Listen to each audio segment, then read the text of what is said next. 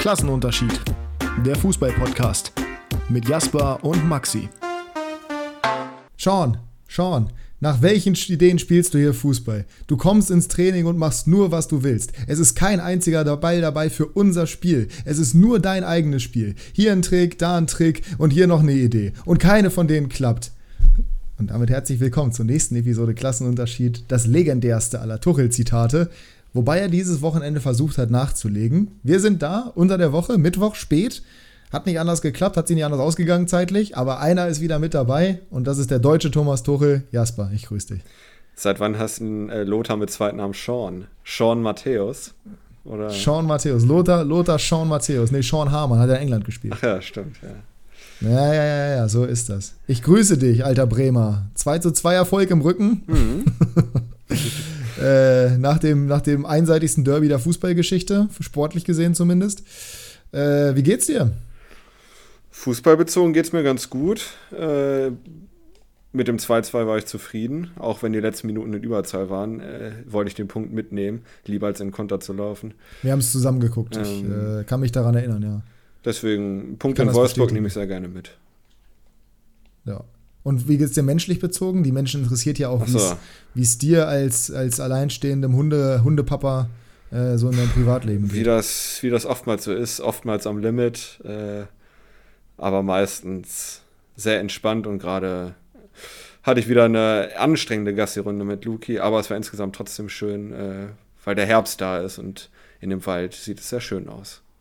Das ist, das ist richtig. Äh, für die Zuhörer, nur damit ihr wisst, wie anstrengend die Gassi-Runde war und ihr könnt da jetzt rein interpretieren, was ihr wollt. Es ging unter anderem um kleine Kinder gesehen und gesabbert. Ähm, und blutunterlaufene Augen. Dazu, den, und blutunterlaufene Augen. Wer und auf was was bezogen war, das könnt ihr euch jetzt selber, könnt ihr euch jetzt selber denken. Ähm, bei mir ist auch die Stimmung immer noch herrlich. Also ich bin wirklich, ich bin einfach gut gelaunt. Äh, es ist immer noch schön, das Derby gewonnen zu haben. Und ich bin heute Morgen tatsächlich aufgestanden, bin früh zum Sport gegangen, also wirklich sehr, sehr früh. Äh, ich glaube um sieben, fünf nach sieben war ich am Gym und äh, habe dann Sport gemacht, bin danach mit Dexter Gassi gegangen. Und äh, weil die letzten Tage war es so, ich war ja auch ein bisschen erkältet, war ein bisschen länger krank. Und es war immer so ein bisschen so, ah, will ich jetzt wirklich irgendwie, oh, irgendwie habe ich keinen Bock und schnell nach Hause und Dexter macht ein Ding und wir spielen hier ein bisschen mit dem Ball, aber jetzt auch nicht so richtig, sondern ich werfe den nur und du holst ihn. Und heute war es das erste Mal wieder so tatsächlich, dass ich irgendwie im Feld stand und plötzlich so angefangen habe, zu singen und äh, Dexter hat sich davon anstecken lassen, beziehungsweise ist dann ganz aufgeregt zu mir gelaufen, weil er gemerkt hat, dass ich, dass ich irgendwie so ein bisschen düdelig bin. Und dann mit seinem Ball mal ein bisschen intensiver wieder auch so, so, so Fangen gespielt quasi, nicht nur apportiert. Und äh, das war sehr, sehr schön. Das heißt, mir geht es heute tatsächlich auch sehr, sehr gut. Ich hatte ein Caesar Salad zum Mittagessen. Was gibt Schöneres? Mensch, lebst ja das Leben, was ich viele ja kein wollen. Fleisch mehr. Ja, ja. Ich habe das heute äh, meiner, meiner Begleitung, mit der ich essen war, auch gesagt. Äh, meinte Flo, pass auf, folgendes. Es ist ein bisschen schwierig. Normalerweise esse ich hier, wir waren in der Losteria. Normalerweise esse ich hier immer die gleiche Kombination von Pizza, aber ich, äh, und dann wollte ich wieder sagen, ich esse jetzt kein Fleisch mehr. War mir aber klar, okay, er versteht natürlich die Referenz 0,0. Hab dann gesagt, ja, ich äh, esse nur noch Geflügel und kein anderes Fleisch mehr. Und deswegen ist es dann auf den Caesar Salad rausgelaufen. Weil vorher immer Salsiccia Picante Pizza, ja, also äh, scharfe Salami, Klassiker. Geht jetzt nicht mehr. Ne? Haben sie mir auch noch weggenommen. Darf man ja jetzt auch nicht mehr essen. War natürlich eine freie Entscheidung meiner Eigentlich geht nur noch ähm, Caesar Salad, oder? Es geht nur noch Caesar Salad mit dem ganz besonders guten Hühnchen, ja. Ah. Aus, äh, ich möchte gar nicht wissen, was für Haltungsumständen. Aber das ist ein anderes Thema. Es ist einiges passiert diese Woche im, im Profifußball. Wir hatten unter anderem den Klatschiko. Ähm, wir hatten Gagatuchel gegen die Pseudo-Journalisten oder Pseudo-Experten. Wir hatten Champions League. Unser Newcastle hat leider Gottes verloren gegen den BVB des Volkes, beziehungsweise gegen deinen BVB, muss man ja so sagen. Wenn es um Klatschiko geht, bist du ja eindeutig auf Dortmunder Seite. Mhm. Hast dich auch sehr geärgert, dass es sehr früh sehr deutlich war. Ähm, beziehungsweise hast mir geschrieben, ist ja wieder ein spannender Klassiker. Und äh, ja, ansonsten weiß ich nicht, was, was noch so in der Welt des Fußballs. Derby, klar, müssen wir jetzt aber nicht mehr so viel drüber reden, weil ganz ehrlich, äh, der Feind hat sich in keinerlei Hinsicht verdient, dass man irgendwie über irgendwas redet. Abgesehen von den 500.000 Euro Schaden, die dem Verein sicherlich sehr gut zu Gesicht stehen werden, weil die finanzielle Situation bei so einem zukünftigen Drittligisten natürlich sehr entspannt ist. Da zahlt man gerne nochmal 500.000 Euro für seine Pöbelfans. Das macht man mit einem absoluten, äh, mit, mit, nicht mit Herzbluten, sondern mit ohne jeglichen Herzschmerz, sondern mit großem Herzklopfen für seine eigenen Fans. Du warst ja als neutral, äh, nein, neutral bist du ja nicht, warst ja schon für 96, aber warst ja auch da. Wie, wie, hast, wie hast du das alles so drumherum wahrgenommen? Weil ich habe jetzt mit sehr vielen Leuten geschrieben und auch gesprochen über das Thema und äh, die Meinungen sind eigentlich relativ eindeutig, dass das halt sportlich ein einziges Desaster war, das Braunschweig angeboten hat. Ähm, insgesamt der Auftritt inklusive Fans, wie würdest du das beschreiben? Sportlich gesehen ist das Spiel genauso gelaufen, wie ich es mir vorgestellt hatte, außer dass ich noch mehr Tore erwartet hätte von 96, die ja auch möglich waren.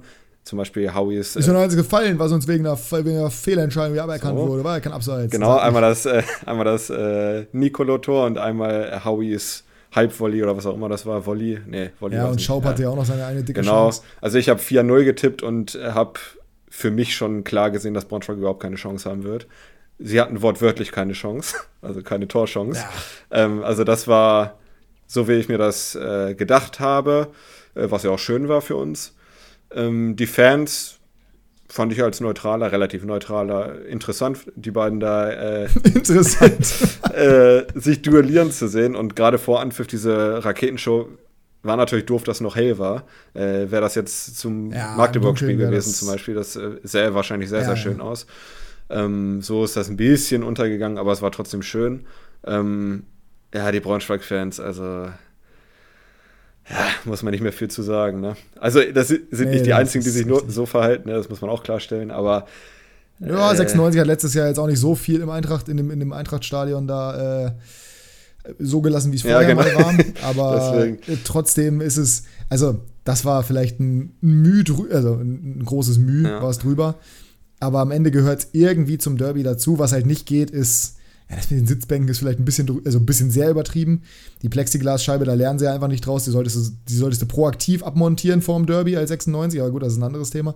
Ja. Ähm, was halt nicht geht, sind Leuchtraketen auf Ordner zu schießen und äh, Oder in den mit irgendwelchen, da, ne? Ja, ja, genau. Oder äh, mit irgendwelchen Stangen die Polizisten abzuwerfen. Das ist halt einfach nur strunzdumm. Aber wenn man sich wie ein Schimpanse verhalten möchte, dann kann man das natürlich machen. Äh, soll nicht meine Aufgabe sein, diejenigen zur Rechenschaft zu ziehen oder diejenigen auch anstelle des Vereins dafür zu, ja, äh, wie, wie, soll man das sagen, dafür äh, geltend zu machen. Ja, ist das, das richtige Wort? Keine Ahnung, ja. auf jeden Fall, dass die das zahlen, was sie da auch veranstaltet haben. Weil wie gesagt, ey, sportlich gesehen läuft es jetzt gerade zur Rechenschaft zu ziehen. Äh, sportlich gesehen läuft es gerade alles andere als gut. Es sieht wirklich mehr als mehr nach Abstieg aus als nach irgendwas anderem. Und dann halt, und jetzt haben sie Scherning geholt, der letztes Jahr Osnabrück auch, äh, Bielefeld auch nicht unbedingt positiv weitergeführt hat. Oder wollen sie Scherning holen, ich weiß nicht, ob es mittlerweile offiziell ist. Und dann halt zu sagen, ja, nee, komm, äh, in der Situation, in der wir sind, opfern wir nochmal 500.000 Euro für, für Vandalismus. Ah, musste wollen. Die spielen Sportlich jetzt am Wochenende natürlich gegen recht. Osnabrück, ne? Die spielen am Wochenende gegen Osnabrück, passenderweise, genau. Sportlich gesehen hast du natürlich recht. Also es hätte, es hätte durchaus 3-4-0 stehen können. 96 hat ja auch nach dem 2-0 komplett in Verwaltungsmodus geschaltet. Das, die haben ja nicht mehr offensiv auf das Tor gespielt aufs dritte. Das muss man ja auch mal ganz klar so sagen. Braunschweig hätte, hat sich halt null gewehrt in der zweiten Halbzeit. Hatte mal so fünf Minuten, wo sie zweimal in der Nähe des Tores waren mit Ball, aber auch nicht wirklich mit Ballbesitz, sondern einfach nur, sie waren irgendwo im Gestochere mal kurz am Ball im 16er. Aber gefährlich wurde es ja zu keiner Zeit. Bei 0 XG ist das auch erwartbar. Ähm, und 96 hat halt einfach, ja, wenn es mal vom Laster gefallen ist, haben sie nochmal eine Chance irgendwie mitgenommen, wie das Ding von Nielsen, was du erwähnt hast. Schaub hatte noch die dicke Gelegenheit, Tresoldi hatte noch seine Chance. Aber es war jetzt nicht so, dass man akribisch wie gegen Osnabrück die ganze Zeit weiter drauf gekloppt hat. Ja. Was wahrscheinlich für die sowieso schon angeheizte Stimmung nach dem Spiel zwischen den, äh, ja, den, den Gästefans und ihrem Verein oder ihrer Mannschaft äh, zuträglich war. Wir hätten die 7-0 verloren, da hätten sie, glaube ich, noch mehr, noch mehr zu hören bekommen als sowieso schon. Ähm, ja, aber alles in allem, du warst von Anfang an entspannt. Ich habe mich dann nach dem 2 zu 0 entspannt zurückgelehnt und gesagt, ja. jetzt kann ich durchatmen. Ich konnte ja deine Nervosität auch verstehen. Ich wäre ja nicht anders gewesen. Ja, äh. genau. Und vor allem muss man auch mal fairerweise sagen, man, ich, wir haben ja, ich habe gestern Newcastle geguckt und dachte mir währenddessen schon so, ah, ärgerlich mit den Gegentoren. Aber wenn man sich einfach nur in meinem Vlog anhört, wie ich beim 1 zu 0 schreie für 96, äh, dann ist schon ganz klar, dass es nur einen Verein gibt, der wirklich bei mir im Herzen ist. Lass uns weg vom Derby, lass uns hin zu Thomas Tuchel, lass uns hin zu den Bayern. Es gibt ja sehr unterschiedliche Meinungen. Ich habe jetzt ähm, bereits einige gehört, unter anderem von unseren Lieblingsjournalisten, Calcio Berlin, und, äh, aber auch von den wirklichen Lieblingsjournalisten, Florian Schmiso und Frank Buschmann und auch Wolf Fuß. Wie, wie siehst du dieses ganze Thema rund um Tuchel und das Interview und das abgebrochene Interview und die Pressekonferenz und alles drum und dran? Also insgesamt, um das erstmal festzuhalten, kann ich verstehen, dass Tuchel da ein bisschen schnippisch reagiert hat und ihm das sauer aufgestoßen ist, weil ich äh, zu Teilen die Kritik auch äh, zu hart finde, beziehungsweise nicht fundiert genug. Äh, er muss sich natürlich Kritik anhören, weil die Ergebnisse stimmen zwar meistens, aber spielerisch ist das meiner Meinung nach seit Nagelsmann äh, Abgang auch keine Weiterentwicklung. Da gebe ich äh, Lothar Boah. und Didi schon recht. Ich krieg, ich krieg einen Anfall, wenn du das erzählst. Aber reden wir gleich drüber. Ja, ist okay, ist okay. Ähm, ja, dass er das jetzt, also haben die anderen ja auch schon gesagt, dass er das jetzt an vier verschiedenen Stellen genauso gesagt hat. Da merkt man dann schon, dass ihm das doch nahe ging und schon aufgeregt hat, was er nicht zugeben wollte. Ähm, aber insgesamt finde ich es jetzt nicht schlimm, wie er, wie er reagiert hat. Also, das müssen sich die Experten dann auch anhören, wenn sie so solche Sachen sagen. So, das, das ist das Entscheidende es wird so getan, als ob Tuchel das nicht machen dürfte. Äh, der beschneidet die Journalisten in ihrem Job, das ist deren Aufgabe, kritisch zu hinterfragen. Ja, dann darf Tuchel doch aber auch kritisch zurückantworten. Warum muss denn der ein Roboter sein, ja, der mit allem professionell umgeht? So der ein Bullshit, Alter. Lass den Mann seine Emotionen leben. Eben. Du hörst ja von diesen ganzen Buschmanns und Fußes dieser Welt, hörst du auch dauernd irgendwelche, irgendwelche Auswüchse da emotional, was okay ist, was dazugehört, was ich auch gut finde. Aber sich dann zu beschweren, dass es bei Tuchel genauso ist, ich finde es völlig nachvollziehbar. Ich weiß nicht, wie nah ihm das gegangen ist oder inwiefern er auch einfach Bock hatte darauf, daraus ein Drama zu machen und das so ein bisschen mitzunehmen und die mal ein bisschen bloßzustellen, einfach als, als Retourkutsche. Ich weiß nicht, ob er wirklich persönlich angefasst davon war, das kann nur er selber beurteilen. Da bringt es auch nichts irgendwie als Interviewpartner da irgendwelche möchte gerne Expertenaussagen zu tätigen, weil keiner von denen ist Psychologe am Ende des Tages. Was ich sagen muss, ist, dass die Aussage, die du auch gerade getroffen hast, das geht mir so gegen den Strich. Es ist unglaublich. Es ist spielerisch keine, keine Weiterentwicklung äh, zu erkennen bei der dominantesten deutschen Mannschaft, die es jemals gab. Also, ja, auf Einzelwettbewerbe oder Einzelsaisons bezogen, sicherlich, da gab es mal Saisons, wo es mehr geflutscht ist. Aber jetzt zu sagen, oh, also es wird ja so getan, als ob Bayern Zehnter wäre. Und das verstehe ich halt. Es geht mir so auf die Nüsse, Alter. Was wollt ihr denn noch? Es wird jedes Jahr gesagt, die Liga muss wieder enger werden, wir wollen wieder mehr Wettbewerb. Und dann gibt es ein bisschen mehr Wettbewerb. Und dann beschweren sich alle, dass Bayern nicht jeden Gegner in Grund und Boden zerstört. Das ist so ein Quatsch, ey. Lass sie doch einfach Fußball spielen. Die haben einen neuen Stürmer, die haben dadurch ein komplett neues System, was ich erstmal einpendeln muss. Die haben ein Mittelfeld, was zu dünn besetzt ist, wo sie den Sechser nicht haben, den Tuchel haben wollte. Er kann sein System gar nicht so umsetzen, wie er es eigentlich will. Die haben eine extrem dünne Personaldecke. Das heißt, heißt, auch da gibt es Probleme, sowohl in der Innenverteidigung. Goretzka spielt eine zweite Halbzeit oder ab der 60. Minute Innenverteidiger und es wird so getan, als ob die jetzt eine spielerische Weiterentwicklung noch haben müssten. Reißt euch doch alle mal ein bisschen am Riemen, Alter. Und vor allem, was für, es gibt keine spielerische Weiterentwicklung. Leroy Sané spielt auf einem Level, das wir in Deutschland noch nie gesehen haben von dem über einen konstanten Zeitraum. Das ist unglaublich, was der gerade macht. Und dann wird erzählt, dass es keine spielerische Weiterentwicklung gibt. Nur weil die kein Tiki-Taka spielen und nicht die Sterne vom Himmel spielen. Überraschung, der Fußball entwickelt sich auch weiter. Vielleicht ist das der dominante Fußball, den man sehen muss. Bei Borussia Dortmund, die gewinnen jedes Spiel 1 zu 0 und bei denen wird gesagt, ja, das ist ja, also Terzic macht das ja schon ordentlich, die haben sich hinten defensiv stabilisiert und da wird es teilweise gefeiert, wenn die halt Spiele in Folge gewinnen. Wenn ja wieder eine 4-0 Klatsche bekommen oder 3-3 in Frankfurt spielt, dann wird sie da irgendwie hinterfragt kritisch. Also es jede Woche gibt es irgendwie diese Kritik daran. Fußball ist halt nicht Schach.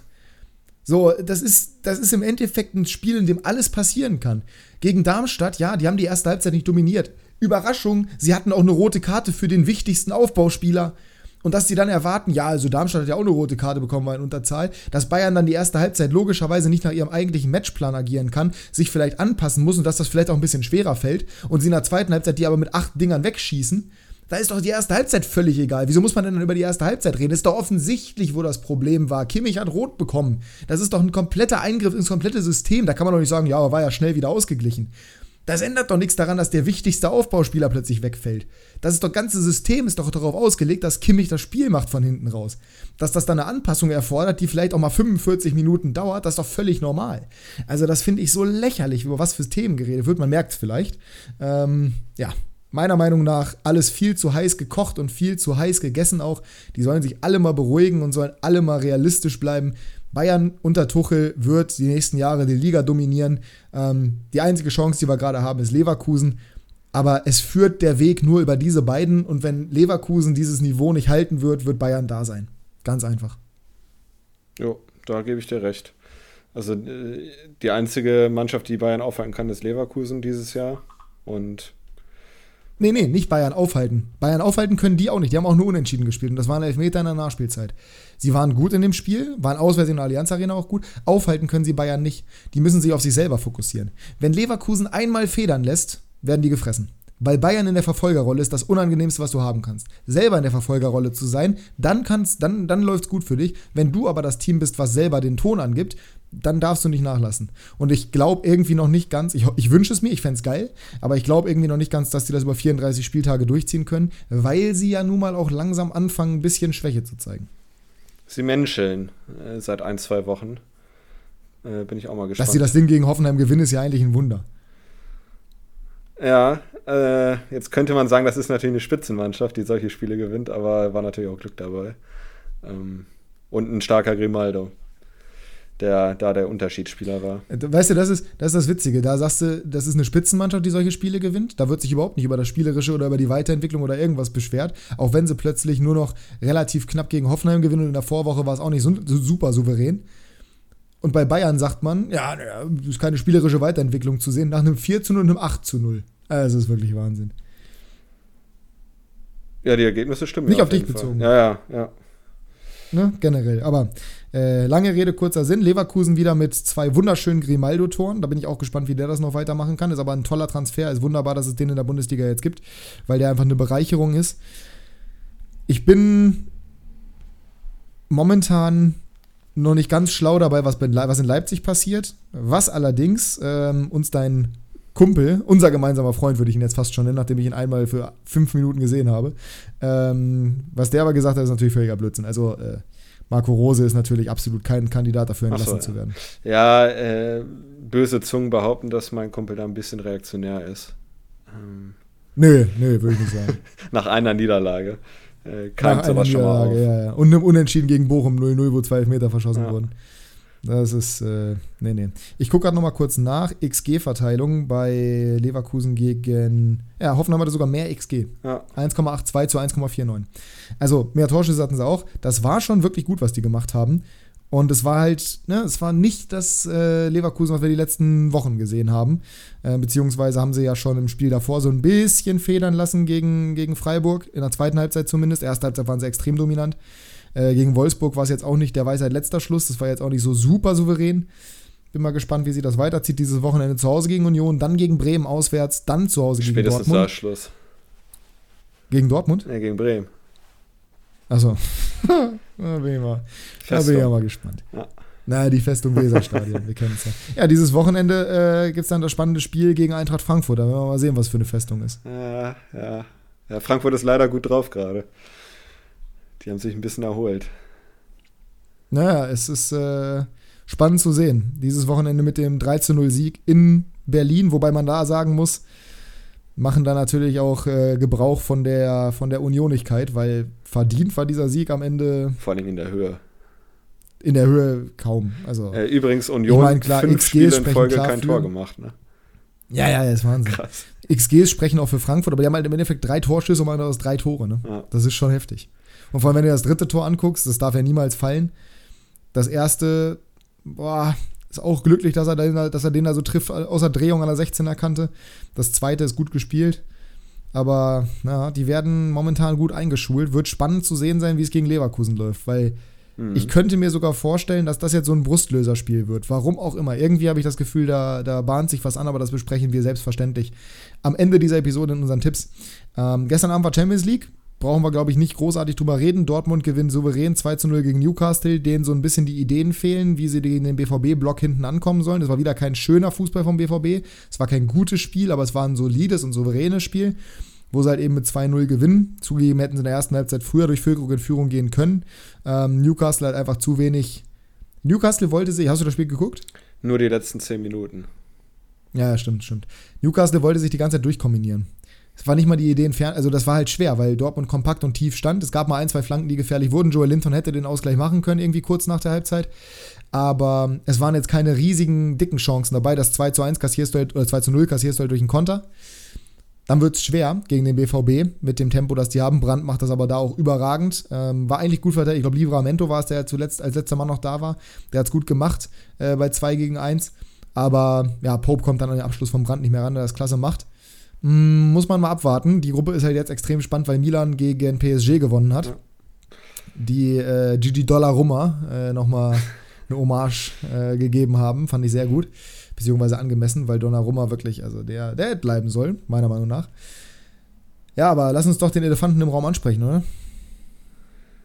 Ich glaube, Pepe ist jetzt der älteste Torschütze ja. der UCL-Geschichte.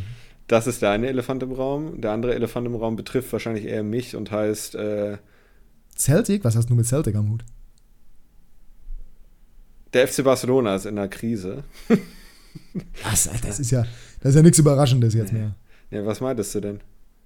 Nee, ich meine schon, ich mein schon, ich mein schon, ich mein schon, ich mein schon Barca, die äh, nach dem glücklichen 1 zu 0 Sieg in der Nachspielzeit am Wochenende durch Araujo und der 0 zu 2, äh, 1 zu 2 Klatsche im Klassiko, El Klatschico, äh, nein, war natürlich keine Klatsche, aber nach dem bitteren 1 zu 2, äh, jetzt in der Champions League verlieren und das tatsächlich verdient.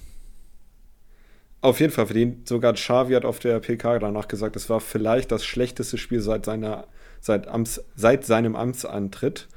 Äh, das ist jetzt ja auch schon zweieinhalb Jahre her oder so, ne? Äh, ja. Katastrophales Spiel. Ich habe es äh, nicht, nicht gesehen, aber. Äh, ich habe mir den Vlog von Visca Barca angeguckt, das reicht. Ja, und wenn selbst viele Barca-Fans sagen, es war katastrophal, dann äh, wird da schon viel dran sein. Und ja, vor allem, wenn Visca Barca sagt, dass das katastrophal Das ist äh, das i-Tüpfelchen, ja. ähm, deswegen, ja, ich, erhoffe mir, dass es ein bisschen besser wird, wenn, wenn Pedri und De Jong wieder starten, äh, weil dann mehr Kreativität im Mittelfeld ist, weil mit Romeo, äh, ja, das ist, also es ist halt nicht dieselbe Qualität und vorne hast du halt auch welche, die nicht in Form sind, äh, beziehungsweise es auch verletzt halt sind. nicht also dieselbe also. Qualität. Bei Oriol Romeo. Also, das ist ja ein Understatement, das ist ja Wahnsinn. Vielleicht vercoacht dich Xavi ein bisschen damit, dass er Oriol Romeo aufstellt. Meine Meinung. Vielleicht sollte er auch den Leuten, die mehr Form haben aktuell, mehr die Chance geben. Meine Meinung. Aber mir soll es egal sein. I'm, I'm here for Wer wäre denn denn? Äh ja, Lamin zum Beispiel. Der hat in 40 Sekunden mehr gemacht als Rafinha in den 60 Minuten. Achso, jetzt redest du von Rafinha. Also ich dachte Oriol. Ja, gut. Nee, nee, Oriol, ja, der ist einfach, der hat einfach nicht das Niveau für Barca, meiner ja. Meinung nach. So, das ist, der sollte generell nur eine B-Lösung sein, wenn es mal gar nicht anders geht. Also ich meine, klar, Frankie ist verletzt, aber dann, ganz ehrlich, dann stell er Gavi auf die 6. Alter, du spielst gegen Shakhtar Donetsk, als ob die jetzt dir so wehtun würden. Gut, sie haben gewonnen, aber dann, dann spiel halt ein anderes Mittelfeld. So, dann spielst du wieder mit Lamin äh, auf der Bank und Rafinha vorne, der aktuell überhaupt nicht in Form ist. Der macht da gar nichts. Lamin, wie gesagt, hat 40 Sekunden nach seiner Einwechslung mehr gemacht. Das sind doch alles Ausreden, das ist doch völlig egal. Ja, aber wenn du sagst, der ist nicht es in Form, der hat ja auch nicht in der Champions können. League. Ja, dann lass ihn doch draußen. Ja, aber es hat doch nichts mit seiner Form zu tun. Dann wechsel ihn doch ein. Ja, doch, natürlich hat das was mit seiner Form zu tun. Dann wechsel ihn doch ein, damit er sich Form holt. Dann setzt ihn doch nicht Form. Was ist das denn? Dann setzt ihn doch nicht formschwach in die Startelf. Ja, aber wie kann man denn formschwach sein, wenn man nicht gespielt hat? Ja, indem man keine Spielpraxis hat. Also, Rafinha ist doch gerade das Beispiel für Formschwäche. Du, du hast ja gerade seine Formschwäche damit begründet, dass er nicht gespielt hat. Das ist dann Formschwäche. Wenn du nicht spielst, ist das Formschwäche. Dann kannst du ja keine Form haben. Dementsprechend ist deine Form schwach. Okay, dann ist Du kannst ja keine Form haben, wenn du nicht spielst. Ja, dann ist das eine äh, Definitionssache, ja. Äh, nee, okay, ja, komm, lass uns die Diskussion gerne führen. Wie definierst du denn Form? Formschwäche, für mich ist Formschwäche ist, ich spiele und spiele schlecht. Ja, das hat Rafinha aber gemacht. Nee, der hat ja nicht gespielt. Ja, doch, er hat zwei Spiele gemacht und er hat schlecht gespielt. Also er hat ein Spiel gemacht, eine halbe Stunde und jetzt das gegen Donetsk. Ja, dann, hat er in der halben Stunde gut gespielt. Ja, nee, aber das kannst du ja nicht als anders nehmen. Dann stell ihn nicht auf. Dann stell ihn nicht in die Startelf. Wenn es gerade bei dir sowieso nur so schleppend läuft. Ganz einfach. Das ist für mich Formschwäche. Also von mir aus ist es eine Definitionssache, aber wenn ein Spieler nicht spielt, kann er nicht gut in Form sein. Es geht nicht. Egal, ob er verletzt ist oder nicht. Das ist dann Formschwäche. Worin die begründet, ist es doch völlig egal. Ob das ist, weil er sich das Kreuzband gerissen hat und erst seit zwei Wochen wieder im Training ist, oder ob das einfach ist, weil er Scheiße am Schuh hat, wie er Ajorg diese Saison. Formschwäche ist am Ende, wenn du nicht deine Performance auf den Platz bringst, ist das Formschwäche. Wenn er in 30 Minuten seine Form nicht auf den Platz bringt, dann lass ihn doch im nächsten Spiel nicht anfangen. Sondern stell doch einen formstarken Spieler auf. Wie gesagt, Lamin hat in der Zeit mehr gemacht. Und der ist jetzt auch nicht das Allheilmittel. Aber soweit ich mich erinnere, Jetzt muss ich kurz nachgucken, weil ich nicht weiß, wie die Barca-Aufstellung genau aussah. Aber ich bin hier gerade passenderweise sowieso bei der Champions League-Seite. Also vorne war Ferran, Lewandowski, Rafinha. So, Ferran ist relativ, Ferran ist relativ formstark. Warum lässt denn Joao Felix nicht starten, anstelle von Lewandowski? Weil Lewandowski ist auch nicht in Form. Gut, Lewandowski lässt ihn nicht draußen. ja, wahrscheinlich wollte er rotieren, weil Joao Felix ja fast jedes Spiel von Anfang an gemacht hat. Du, die Lösungen sind mir völlig egal. Also, beziehungsweise die Begründungen sind mir völlig egal. Die Lösung ist auf jeden Fall nicht 0 zu 1 gegen Shakhtar zu verlieren, weil du absolut nichts kreierst. Ja, das stimmt. Und wie gesagt, ich, I'm here for the downfall, no worries. Aber sich da so rauszureden, da, ah ja, der war ja so lange jetzt verletzt, dann lass ihn halt nicht spielen. Punkt. Ja. Das Alonso in dieser Startelf. Also, die Startelf von Barca beinhaltet unter anderem Oriol Romeu und Marcos Alonso. Das ist eigentlich schon. Das, das alleine ist eigentlich schon ein Grund, sich, sich Sorgen zu machen. Ja, die hätten vielleicht gegen Alaves halt- starten können. Ja, oder stell halt Araujo auf rechts, Cancelo auf links und Inigo in die Innenverteidigung. Oder Kunde. mehrere rein. Möglichkeiten. Ja. Na, Kunde war nicht im Kader. Na doch, war er, aber hat nicht gespielt. Oder stell den rein von mir aus. Es ist auf jeden Fall. Na, aber äh, Punkt ist äh, Formschwäche bei Barca aktuell. Mal sehen, wie sich das die nächsten Wochen weitertragen wird. Wie gesagt, I'm here for it. Äh, ich freue mich im Zweifel mehr darüber, wenn es nicht läuft, als wenn es läuft. Am Wochenende äh, interessantes Spiel in der Liga, zu Hause gegen Alaves. Mhm. Also, also leichter wird es eigentlich nicht mehr. Aber das hätte ich jetzt ehrlich gesagt auch äh, gegen Shakhtar schon gedacht. ja, vielleicht äh, dachte Xavi, Und gegen Granada. wir haben neun Punkte in der Gruppe. Wir sollten jetzt safe durch sein und einen Punkt holen wir irgendwie. Und äh, setzen dann alles auf La Ja, das Liga. ist dumm. Ja. Hat sie nicht so gut rausgestellt. Wie gesagt, also was jetzt, äh, was jetzt der, der Beweggrund dafür ist, ist völlig egal. Am Ende des Tages sind sie momentan nicht gut drauf. Und er spricht sogar von einer kleinen Krise, der Herr Hm. Hernandez. Der Hernandez. Wusstest So, du übrigens, dass dieser ähm, Hampelmann daneben sein Bruder ist? Naja, gut, das hätte man ja schließen können daran, dass Xavi ja nun mal auch ein ziemlicher Hampelmann ist. Aber nee, wusste ich nicht tatsächlich. Ja, im Gegensatz zu den Simeone äh, Vater-Sohn-Gespann Oh. äh, sehen die sich ja auch nicht ähnlich. Also, Das ist, also, das sind wirklich auch, also Xavi und Simeone, ne, dass die beiden gerade real. ja, äh, Barca Quatsch, äh, ich meine Angelotti, oh Gott. Nee, nicht Simeone. Achso, Sorry. achso, achso. Simeone hat auch einen Sohn, aber der spielt. Ja, ja, der ist noch zu jung. Ja, ja, ja. ja, ja. Schauen wir mal, Ja, was ja. wird, ne? kann man dann nur sagen. Was wird? Das will ich auch sagen. Was wird?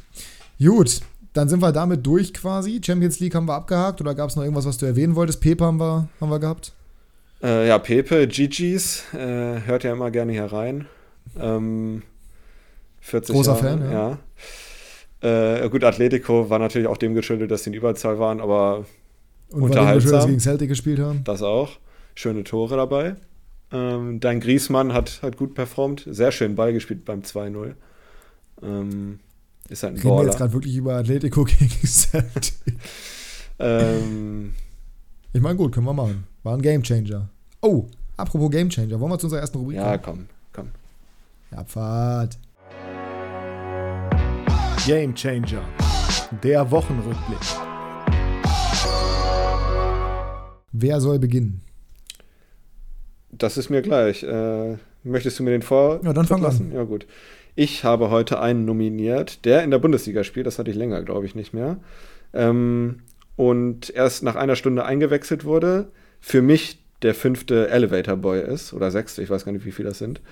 Ähm, Noah Weishaupt kam Ah, in der ja, 60. okay. rein, hat dann das Anschlusstor gemacht und in der Nachspielzeit den Elfmeter rausgeholt gegen Bremen-Legende Chiaro Dia. Ähm, den dann Ja. Vincenzo Grifo wie Äh, immer. Ganz kurz, ganz kurz. Für dich Elfmeter? Ja, er wollte ihn schon sehr haben, aber ich kann es verstehen, wenn man ihn gibt, ja. Ah, ich finde ihn, ich finde ihn schon sehr soft. Ich finde ihn, äh, ich finde ihn schon sehr. Wahrscheinlich nach Regel mussten geben, aber es ist schon sehr soft gewesen. Ja, ja, das würde ich unterschreiben, ja. Und so dem SCF doch noch einen Punkt zu Hause gegen Gladbach beschert, äh, mit seinem ja, Assist, will ich jetzt nicht sagen, aber er hat den Elfmeter rausgeholt und seinem Anschlusstor kurz nach Einwechslung. Ja. Ja, ja, Ja. ja. Kann man so, kann man so stehen lassen. War auf jeden Fall äh, ein spannender Punktgewinn. Ich habe mich ein bisschen geärgert, also gut für meinen Kicktipp, weil da habe ich unentschieden getippt, aber ich habe mich ein bisschen geärgert, weil ich ja Gladbach nun mal sehr gerne mag. Wenn du es aber so dusselig machst, dann selber Schuld. schuld an der Stelle. Muss man so, muss man so leider konstatieren. Wer ist denn deiner? Ähm, ja, pass auf. Ich habe äh, mal wieder ein bisschen getrickst. Ich habe einen negativen Gamechanger mit dabei. Klar, wie man das halt so macht. Mhm. Ich habe aber auch einen positiven. Mit welchem soll ich denn anfangen?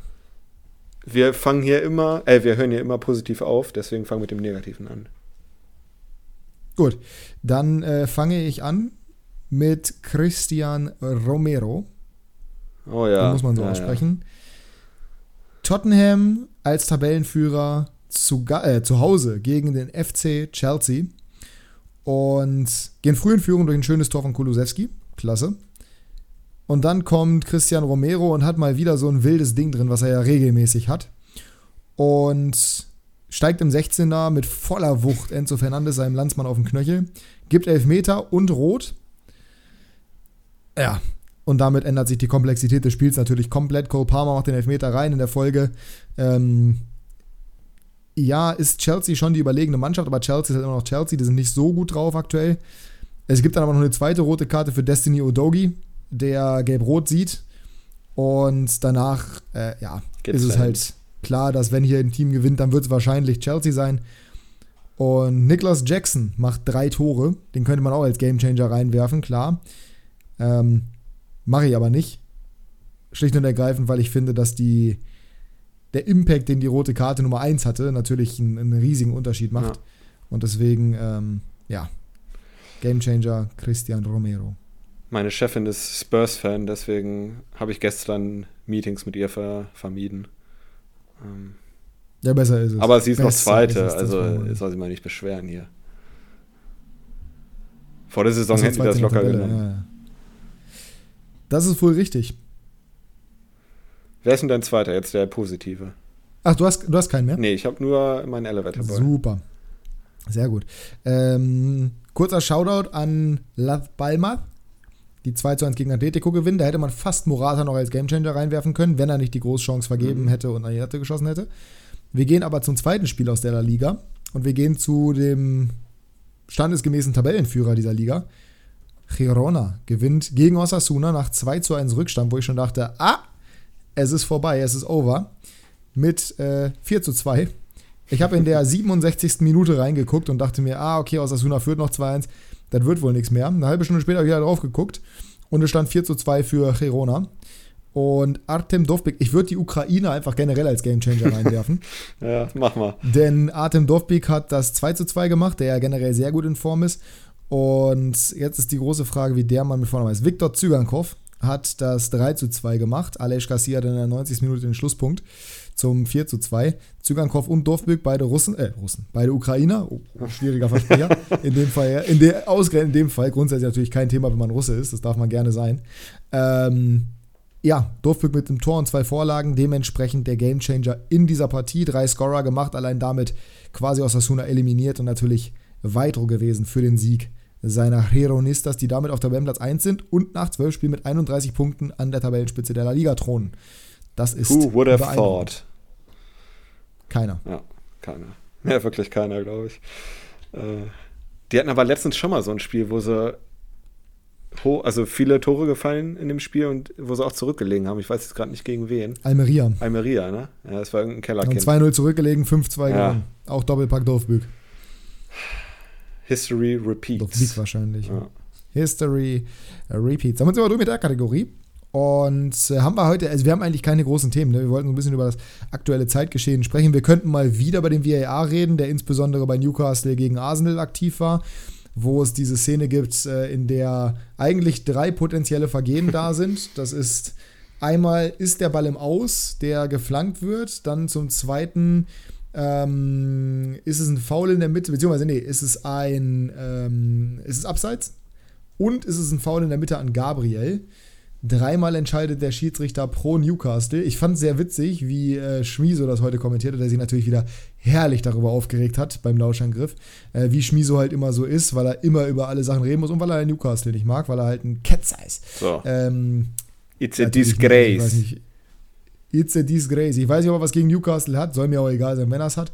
Auf jeden Fall ähm, hat er so argumentiert, äh, er gibt die dreifach oder er gibt die Szene dreifach für Newcastle. Also er entscheidet, obwohl der erste Ball schon kritisch war, entscheidet er die zweite Szene trotzdem pro Newcastle, wo ich mir nur denke, hä, weil die erste Szene kritisch ist, entscheidet sie die zweite dann für, New, äh, für, für Arsenal automatisch oder spätestens die dritte automatisch für Arsenal oder wie ist das? Also äh, bei drei wird es auch schwierig, wenn man sich die äh, Szene verteilt zu, zu entscheiden. Ne? Ja, ja, ist richtig. Wenn man sich die Szene nochmal anguckt, ähm, was jeder von euch gerne machen kann, das Highlight gibt es bei YouTube. Also es ist natürlich eine kritische Szene, Joel Linton ja, stützt, sich, stützt sich auf. Ich bin der Meinung, das ist ein 50-50-Zweikampf. Ich kann aber auch jeden verstehen, der da sagt, nee, das, das musst du abpfeifen. Ähm, für mich ist es kein VAR-Einsatz. Ob der Ball im Aus ist, kannst du halt auf der Einstellung, die auch rumgegangen ist, kannst du da halt nicht sehen, weil es halt nicht auf Höhe der Auslinie ist und keine Draufsicht. Also du weißt nicht, ob vielleicht noch ein paar Millimeter aufgrund der Rundung des Balles im Feld sind an der oberen Stelle, an der unteren Stelle ist er am Aus, klar, aber an der oberen Stelle kann es halt sein, dass er noch auf der Linie ist. Und ob es abseits von Gordon war, das, äh, die Szene, die habe ich, also das habe ich tatsächlich noch nicht so richtig komplett verstanden. Ähm, weil ich glaube, dass Gordon tatsächlich auf gleicher Höhe mit Joel Linton war zu der Zeit, aber das wurde auch am Ende nicht mehr richtig behandelt. War auf jeden Fall sehr, sehr kritisch, die Szene. Ähm, ich habe mich natürlich gefreut, dass es pro Newcastle entschieden wurde, weil, also ich habe sie gerade nochmal gesehen übrigens, war, war, kein Abseits von Gordon, geht gar nicht. Ähm, das Foul an, also das Foul an Gabriel ist halt das, worüber man wirklich reden muss, in meinen Augen, am meisten, weil bei, ob der Ball, also ob der Ball im Aus oder nicht, kannst du halt nicht mehr sagen. Joe Linton, er, er schubst halt so ein bisschen, er stützt sich so ein bisschen auf, es ist sehr, sehr kritisch. Aber, naja. Wir ähm, nehmen es. VAR halt. Eben. Ja, und VAR halt, was willst du da mal erzählen? Also, äh, brauchst du gar nicht Nächstes Jahr wird alles besser. Ein, so, wie immer. einen, einen, einen kann man natürlich noch ansprechen, beziehungsweise anmerken, einen Spieler dieses Wochenende. Wer, oder wer war, wir haben ja immer so eigentlich Tor der Woche haben wir öfter mal gemacht und Spieler des Wochenendes, da können wir jetzt eigentlich nochmal mit weitermachen. Spontan, was war das Tor des Wochenendes für dich? Also das äh, von Kleindienst ist mir jetzt ein bisschen zu inflationär geworden. das haben wir jetzt ja jedes Wochenende gefühlt, äh, ohne das schlecht reden zu wollen. Ähm, Nein, gar nicht. Ja, die Grimaldo-Dinger waren schon nicht schlecht. In der Bundesliga jetzt, muss ich schon sagen. Oh, ja. Ähm, ja gut, ich gucke halt nur La Liga und die beiden deutschen Ligen. Ne? Vielleicht habe ich da jetzt irgendwas verpasst. Dann wird es schwer. Hast du eins aus England? Nee, aus England äh, nicht. Ich habe tatsächlich aus dem gleichen Spiel wie du. Äh, das von Anton Stach, auch wenn es dir zu inflationär so. wird, aber den so zu schießen wie Anton Stach, uff, das war schon, das war schon sehr, sehr geil, muss ich sagen. Das hat mir schon sehr, sehr gut gefallen. Ähm, das war ein schönes Tor. Och, du kannst, du kannst ein paar Tore finden, wo man sagen kann, das waren schöne Dinge, aber das von Grimaldo, ich glaube, das erste von Grimaldo war schon, das ist schon schwer ja, zu toppen. Ja. Ja, das erste auf jeden Fall also noch besser ich, als das zweite, ja. Ja, wobei das zweite wahrscheinlich, also beim ersten, der Ball kommt ja wirklich der wird ja schon wieder langsamer, als er bei seinem Fuß landet. Also war auch eine ja, perfekte Ecke Klasse. von Hofmann. Ja. Naja, das zweite war halt aus so einer Bedrä also aus so einer engen Situation raus. Da hat er viel mehr Druck einfach, weißt du? Ähm, eins fällt mir noch ein, ein bisschen was anderes. Eins fällt mir noch ein, wo der Kommentator gesagt hat, Tor des Jahres. Das fand ich jetzt ein bisschen übertrieben, aber äh, unser Liebling äh, Marcel Hartel hat auch ein schönes Tor gemacht in Elversberg. Oh ja, das, ja. Aber also ja. Tor des Jahres fand ich jetzt ein bisschen übertrieben. Nee, Tor des Jahres ist völliger Blödsinn, aber es war ein schönes Tor, das definitiv. Da hat er vielleicht ein bisschen, ein bisschen an der Emotionskeule, äh, mit der Emotionskeule ja. geschwungen. Das war, ja, war, war, schon, es war okay, das Tor, aber jetzt nicht so schön. Ja, ja, genau, das, das kann man so sagen. Ähm, Macht er nächste Woche da, finde ich. Spieler, der, genau, nächste Woche machen wir das wieder. Hast du denn einen Spieler der Woche? Ähm, Spieler der Woche. Ja gut, ich könnte jetzt wieder, könnte jetzt wieder Grimaldo sagen, es wäre ein bisschen langweilig. Aber der war schon es extrem wichtig. Es gibt in der Bundesliga, der offensichtlicher ist. Harry Kane! Harald Kahne, ja, Harald Kahne, also war schon, war schon meiner Meinung nach offensichtlich der Man of the Week in der Bundesliga. Ähm, in der Premier League gab es natürlich noch einen, den man erwähnen muss, mit einer Bombenleistung. Ah, Doku. Weiß nicht, ob du das mitbekommen ja. hast. Jeremy Doku, fünf Torbeteiligungen. Hashtag. Kann man so machen. Das war, ja, das war schon, das war schon echt Killer, was der da gemacht hat. Ich bin damit sehr zufrieden gewesen, weil es halt ein 6 zu 1 war, wo Haaland auch wieder. Nee, hat gar nicht getroffen, ne? Haaland Nee, hat, hat nicht äh, getroffen. Hat kein, ein, kein einziges der Tore gemacht. Stimmt, auch Haaland hat zwei in der. Champions League gemacht. Unter anderem, nee, unter anderem dieses schöne Tor in der Champions League von außerhalb des 16ers. Das kann er ja eigentlich gar nicht. Das gibt's bei ihm Ja. eigentlich gar nicht. Stimmt. Ich, ich glaube, ich kann mich wirklich nur an eins erinnern. Ich glaube, das war gegen Union, dieser Lupfer. Ah, Ich weiß nicht, ob das außerhalb war. Sonst kann ich mir an kein Tor außerhalb des Strafraums von Haaland Ja, erinnern. ist ja auch nicht sein, ist ja auch nicht sein Aufgabenprofil. Er hat ja genug getroffen trotzdem, ja. Naja, eben. Das ist halt das Ding. Viele sagen, ja, ja, Kane ist der bessere Stürmer als Haaland. Ich sage ja auch, Kane ist, Kane ist auf einem Level mit Haaland. Aber Kane ist der bessere Stürmer als Haaland, weil der lässt sich auch fallen, der ist spielerisch viel besser. Ja, ist halt nicht Haalands Aufgabe. So. Deswegen ist er nicht automatisch schlechter als Kane. Ja. Aber ist, äh, ja, never ending story, diese Diskussion. Äh, Haaland wird, glaube ich, immer das Problem haben, dass er halt technisch nicht der Beste ist. Aber muss halt auch nicht sein. Das ist halt nicht sein Job. Mein Gott. Naja. Ähm, war Gerd Müller übrigens auch nicht. Wollte ich nur mal So. gesagt haben. Rest in Peace. Rest in Peace. Wir machen es heute nicht zu lang. Ich würde sagen, wir gehen zum Kickbase-Talk, dann tippen wir und dann sind wir durch für heute, oder? Ja, komm, gehen wir hin. Du hast ja was zu feiern. Ja, komm, Abfahrt. Kickbase Breakdown.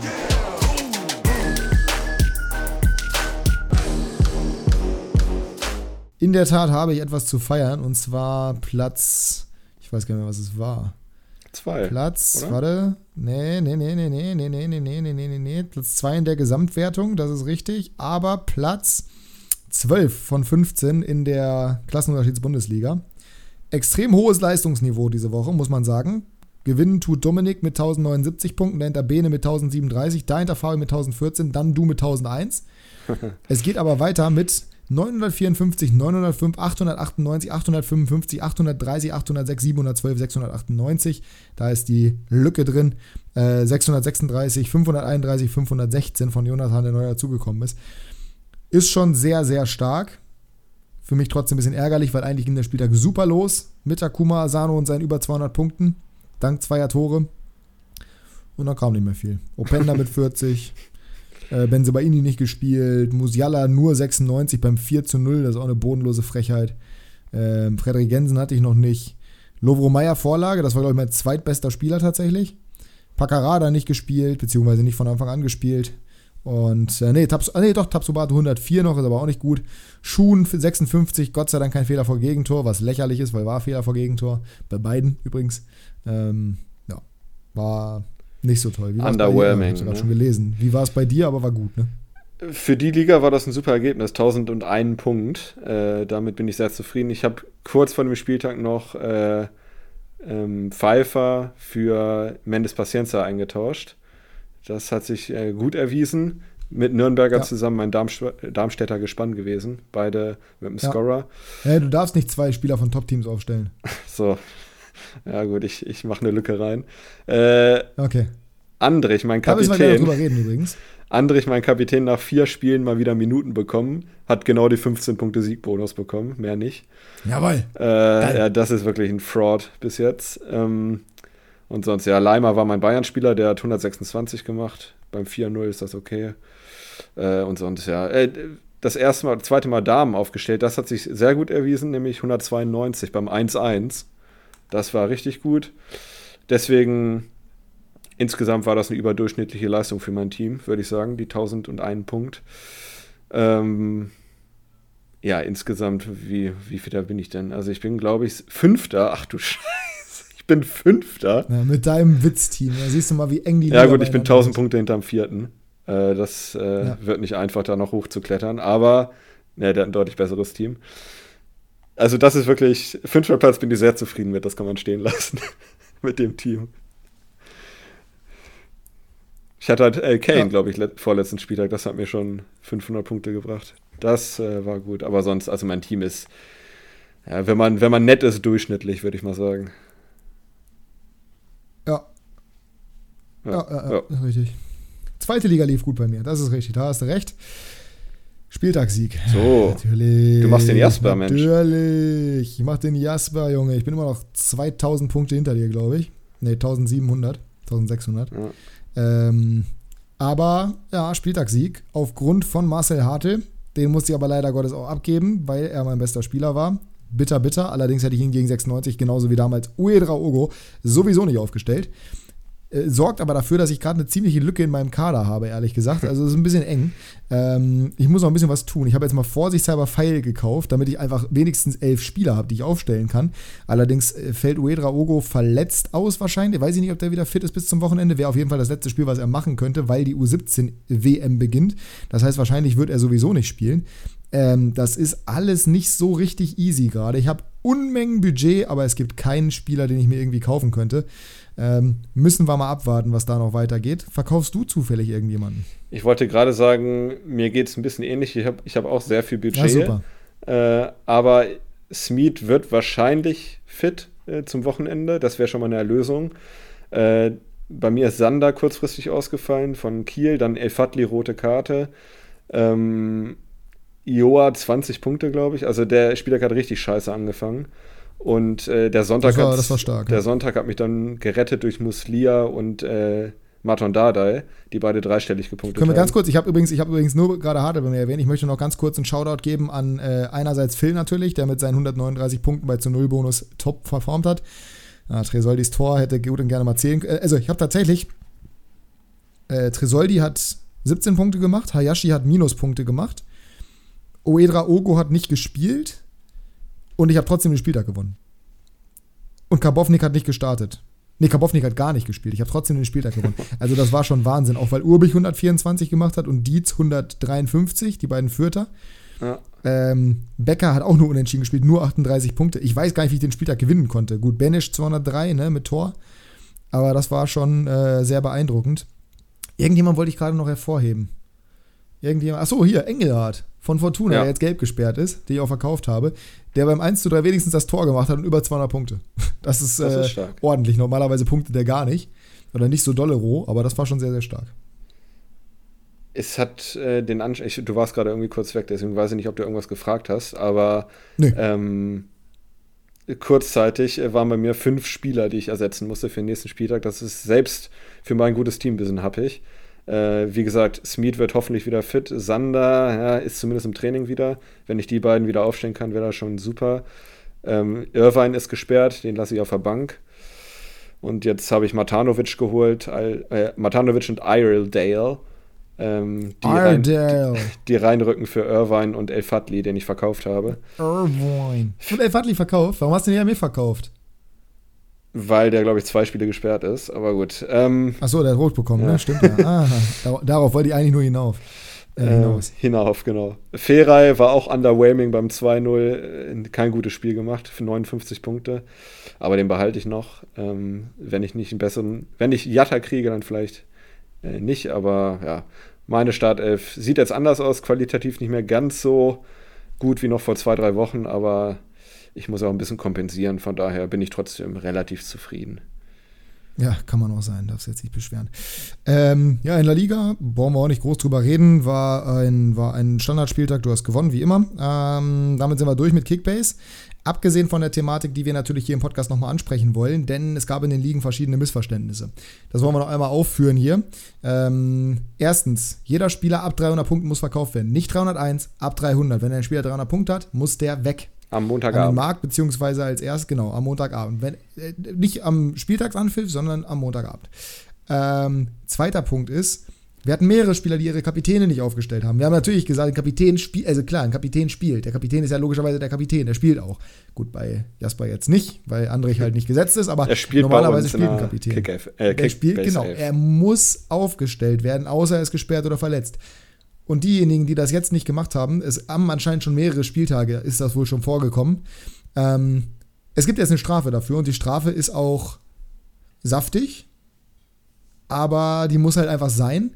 Insbesondere, weil wir jetzt ja nun mal auch wissen, dass das schon häufiger vorgekommen ist. Macht es zukünftig nicht, das ist jetzt eine abschreckende Maßnahme. Zwei freie Positionen für einen Spieltag.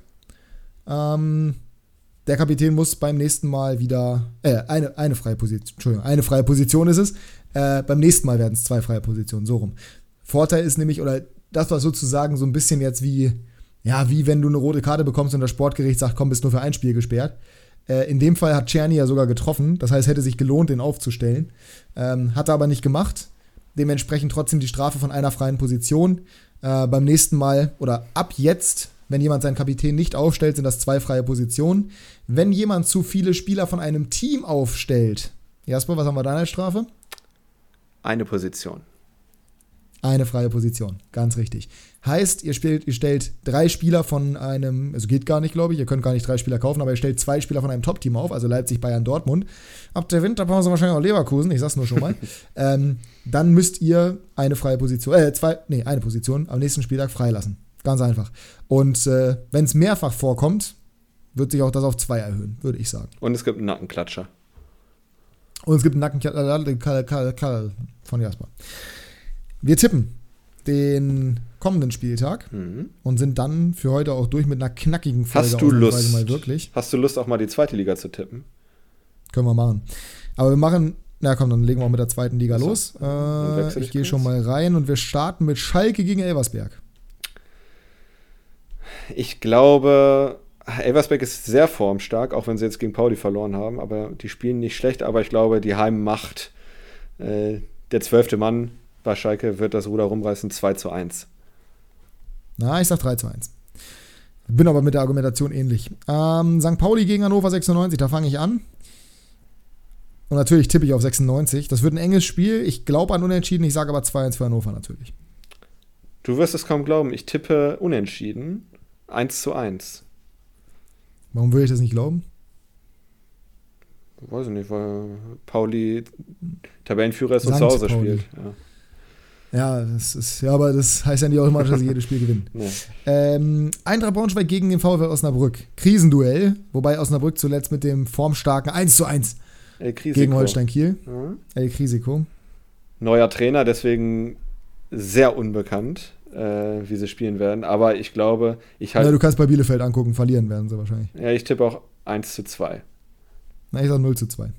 Holstein Kiel gegen den HSV zu Hause in Kiel. Das könnte auf jeden Fall schwerer werden, als wenn sie auswärts spielen werden, Hm. würden. Fängst du an?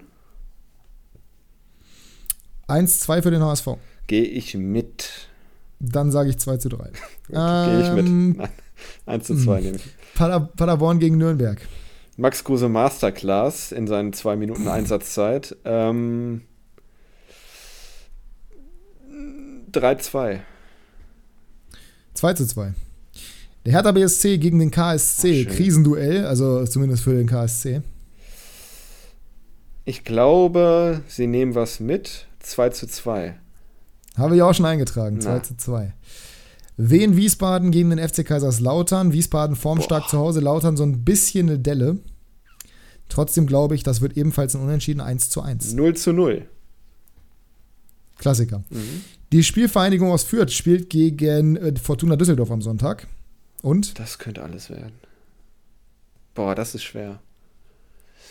Da gehe ich. Ja, ich, ich glaube, dass Fortuna in ein kleines Loch fällt. 3 zu 2 für Fürth. Ui, ui, ui, ui. Ich kann nicht schon wieder unentschieden tippen. Das wäre das vierte in Folge. Nee, das geht nicht. 2 zu 2. Äh, Magdeburg gegen Hansa Rostock ist der Abschluss des Spieltags und ich tippe auf den letzten Heimsieg oder den ersten Heimsieg an diesem Spieltag. 2 zu 1 für Magdeburg. Das wollte ich auch sagen, aber dann sage ich 3 zu 1. Sehr schön. was anderes zu sagen. Und dann kommen, wir, dann kommen wir zur Bundesliga und es geht los mit dem Kracher am Freitagabend, wirklich sogar mal. Borussia Mönchengladbach gegen VfL Wolfsburg. Das ist ja mal zumindest ein bisschen Qualität am Freitagabend, ganz ungewohnt. Ähm, Wahnsinn. Äh, 1 zu 2. Au, 2 zu 2. Augsburg gegen Hoffenheim. Ah, Uh, jetzt Torup, guter Trainer, Hoffenheim auswärts, stark. Haben sie schon irgendwas nicht gewonnen auswärts? Ja, nee, ne? äh, gegen Köln. 1 Pokal, 1. zählt nicht. Achso, Hoffenheim meinst du jetzt. Äh, Nee, Boah. nur im Pokal nicht gewonnen. Deswegen Krass. gewinnen sie auch das Spiel 2 zu 1. 2 zu 2. Wäre für Kickbase für mich besser, aber mal gucken. Äh, fällen viele Tore, ich sag 2 zu 3. Äh, Stuggi gegen Borussia Dortmund. Die Krisen, die Krisen BVB ja gegen die Krisen VfB. ja. Champions League Blues 2 zu 1 für Stuttgart. Uff. Uff, uff, uff. 1-2 BVB. Viele Auswärtssiege irgendwie. Darmstadt gegen Mainz. Gleich Oh, kommt ein Spiel, wo du nicht auswärts tippst. Ähm, Nee, nee, nee, nee. Darmstadt Mainz, ah, das Ist haarig, ne? 1 zu 2. Noch ein Auswärtssieg. Ja, ich, ja.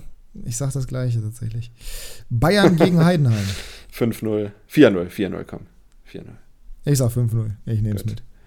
Bochum Boah, gegen Köln. Topspiel. Ähm, to äh, das ist wirklich bodenlos. Lass doch Heidenheim das Topspiel einmal haben, Mensch.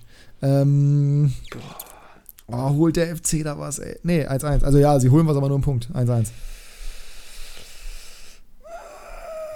2-1 Bochum. Boah, dann wird's richtig duster für Baumgart, Alter. Bayer Leverkusen gegen Union. 3-0. 4-1. Sie machen endlich mal wieder ein Tor wenigstens. Ähm, Bremen gegen Frankfurt. Äh, Ist das schwer. Das ist ein Spiel, wo ich klar für Bremen bin. Ich auch. Ja, aber ich sehe es nicht. 2-2. Gehe ich mit. Nee, eigentlich muss ich auf Frankfurt, eigentlich muss ich auf Frankfurt gehen, bin ich ganz ehrlich. Eigentlich. Na komm, weil es ein Sonntagsspiel mit Flutlicht im Weserstadion ist. Und dann das letzte Spiel am Sonntag. Die äh, glorreichen roten Bullen aus Leipzig gegen den SC Freiburg. 3 zu 1. 4 zu 1, die knallen die Ei, ei. ins Nirvana. Das soll es gewesen sein für diese Episode Klassenunterschied. Wir hoffen, euch hat es gefallen. Wenn ja, dann bewertet uns gerne positiv. Folgt uns gerne auf Instagram at Klassenunterschied. Und Anthony will not join any Brazilian club in January despite Flamengo links. Der teuerste Fidget Spinner nach Jasper der Fußballgeschichte. Jasper, du hast die letzten Worte.